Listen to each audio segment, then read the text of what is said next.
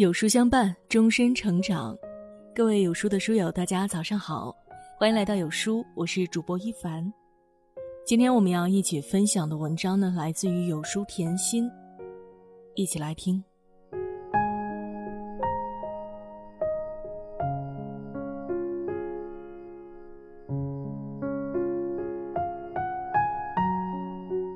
知乎上有个提问：不随便加微信的人是什么心理？有个很能说明真相的回答：微信对我来说只是一个通讯方式。对于不随便添加微信的人来说，微信只是一种交流的工具。现代人越来越懒得社交，因为过多无用的社交只会消耗时间和精力。因为微信朋友未必是可以走进心里的人。有人说，手机拿走了人们的无聊，也顺便把与无聊有关的伟大一并拿走了。不想要肤浅的热闹，不想要表面的社交，而是把更多时间留给自己的人，大可不必活在纷扰的微信社交里。微信朋友不等于真正的朋友。看到过这样一组数据：从2015年到2018年，微信朋友圈好友数人均增长达到了百分之一百一十。毫无疑问，我们的生活越来越离不开手机了。也越来越离不开微信。就像有人说的，大数据时代早就将我们和陌生人编织成了一张网，我们都是活在微信这张网里的人。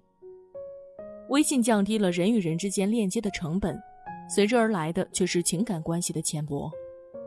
工作也好，聚会也罢，旧同事、老同学、陌生人，仿佛见过面的人都有可能成为微信好友。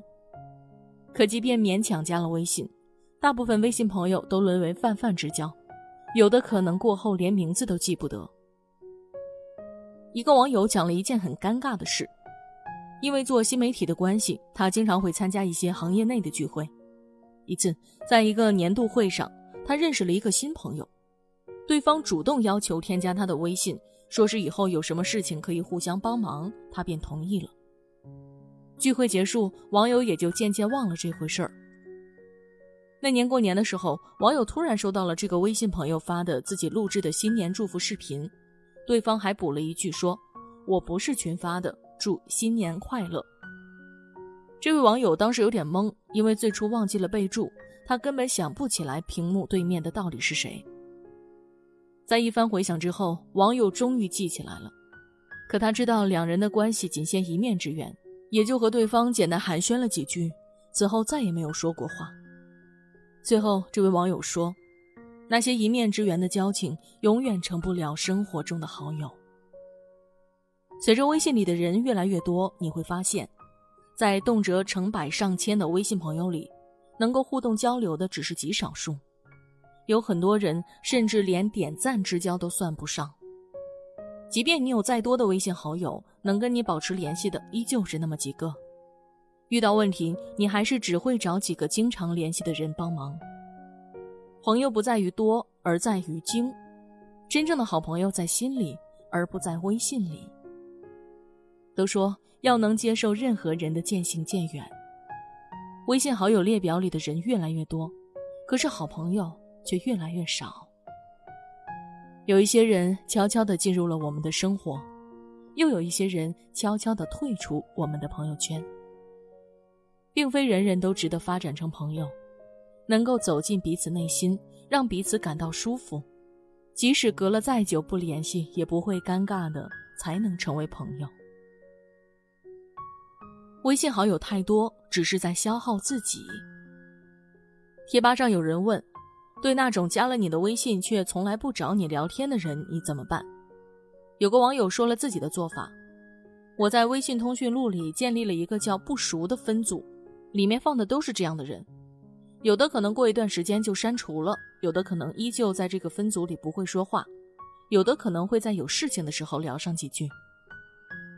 缺失生活交集的两个人，即便加上微信，也不知道该说些什么。我曾经在微信群聊里认识了一个朋友，因为互动比较多，便互相加了微信。可是自从加了微信，我们再也没有单独说过话。因为除了在那个微信群里的工作，我们并没有其他交集，也没有达到可以和对方说生活琐事的地步。于是，两个人的微信好友也形同虚设。这件事让我知道，生活不是电影，没有那么多不期而遇。大部分人都只是在自己的生活圈子里忙活。成年人的社交保持一定距离，才能维持彼此的体面。有网友说，你的微信朋友会增加很多人，而这些人排除工作原因，绝大部分对你的生活造成的是干扰。未必所有的微信朋友都会成为生命里的暖阳，有些人的出现只会给自己添堵。记得几年前，同学小雪曾向我抱怨过这样一件事儿。某天，小雪发了一条状态，大概意思啊是善意的谎言可以对家人亲人说的，在不违背原则基础上，想要让对方心里舒服些也没什么不好。没想到这条朋友圈刚发出去。一个在某活动上认识的男士就直接留言怒怼，说家人之间就应该一切坦白，而不是欺骗。看到了对方用了“欺骗”这个词，可是把小雪气坏了。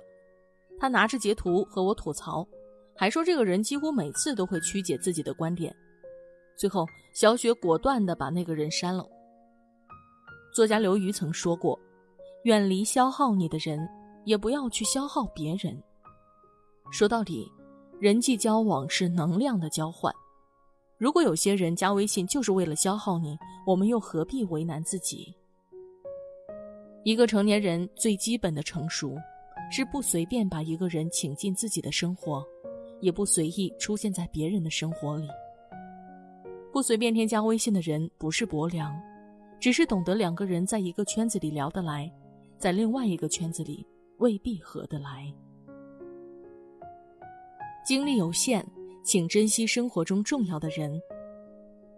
人类学家罗宾·邓巴在实验研究后提出过一个“一五零定律”，也就是著名的邓巴数字，即人类智力将允许人类拥有稳定社交网络的人数呢是一百四十八人，四舍五入大约是一百五十人。也就是说，即便人们在社交网络中拥有很多好友，但在现实生活中，我们只能维持大约一百五十个人的圈子。对于有些人来说，微信好友代表着不可多得的人脉资源；而对于另外一些人来说，微信是一个很私密的圈子，只有真正的朋友才能进入。最近看了一段尚雯婕的采访视频，很欣赏她的交友观。尚雯婕说，她自己不喜欢随便加别人微信，因为不喜欢把自己暴露于别人面前。自从做了老板之后，为了生意，他才不得不加很多人的微信，但是也不会随便添加。当别人有请求时，他还是会想一下是否要添加。他也坦言自己不是特别爱交朋友，而且是很挑朋友的人。不随便加好友的人，不是对别人本身存有意见，只是不想把自己过多的暴露在别人面前，不想被过多的人分散精力而已。钱枫在火星情报局爆料，有一天啊，他发现汪涵把自己的微信给删了。汪涵一脸淡定地说：“就连陈坤和范冰冰的微信我都删了。”汪涵补充说：“当他的微信朋友数达到一百时，他就会觉得有些可怕，就会把一些人删掉。但是他和朋友的感情不会因为彼此之间没有微信而变得不好，他只是想把更多的时间留给家人和自己。”叔本华曾说过，一个人热衷于社交的程度，恰当相当于他在理智上贫乏和庸俗的程度。当我们过多的被琐碎的信息和无关的联系所困扰，哪还有时间去过自己的生活，去思考自己的人生呢？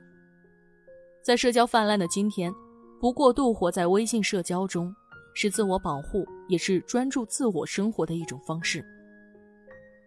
网络上有一个词语叫“社交孤儿”。说的是现代人有很多朋友，但实际上却是个孤儿，因为没有能说贴心话的人，没有能在遇到麻烦时可以随时开口求助的人。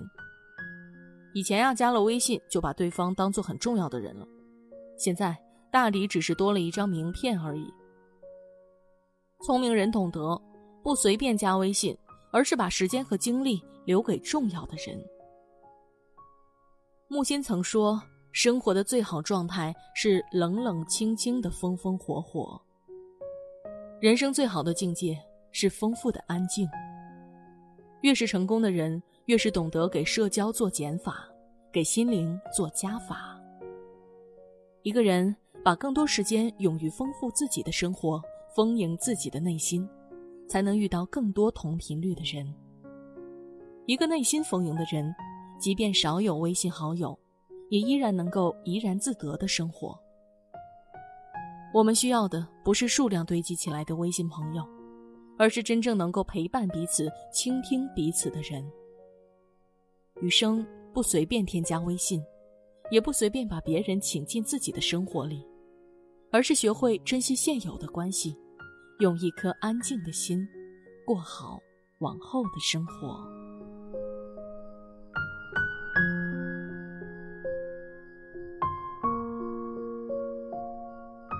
一个人的微信往往暴露了他是什么样的人。想知道自己是什么微信人格吗？长按识别下方的二维码，一分钟了解你的隐藏人格。好了，今天的文章就跟大家分享到这里了。如果您喜欢今天的文章，记得在文末点亮再看，跟我们留言互动哦。这样有书就能每天都出现在您公众号靠前的位置了。另外，长按扫描文末二维码。在有书公众号菜单免费领取五十二本好书，每天有主播读给你听。明天同一时间，我们不见不散。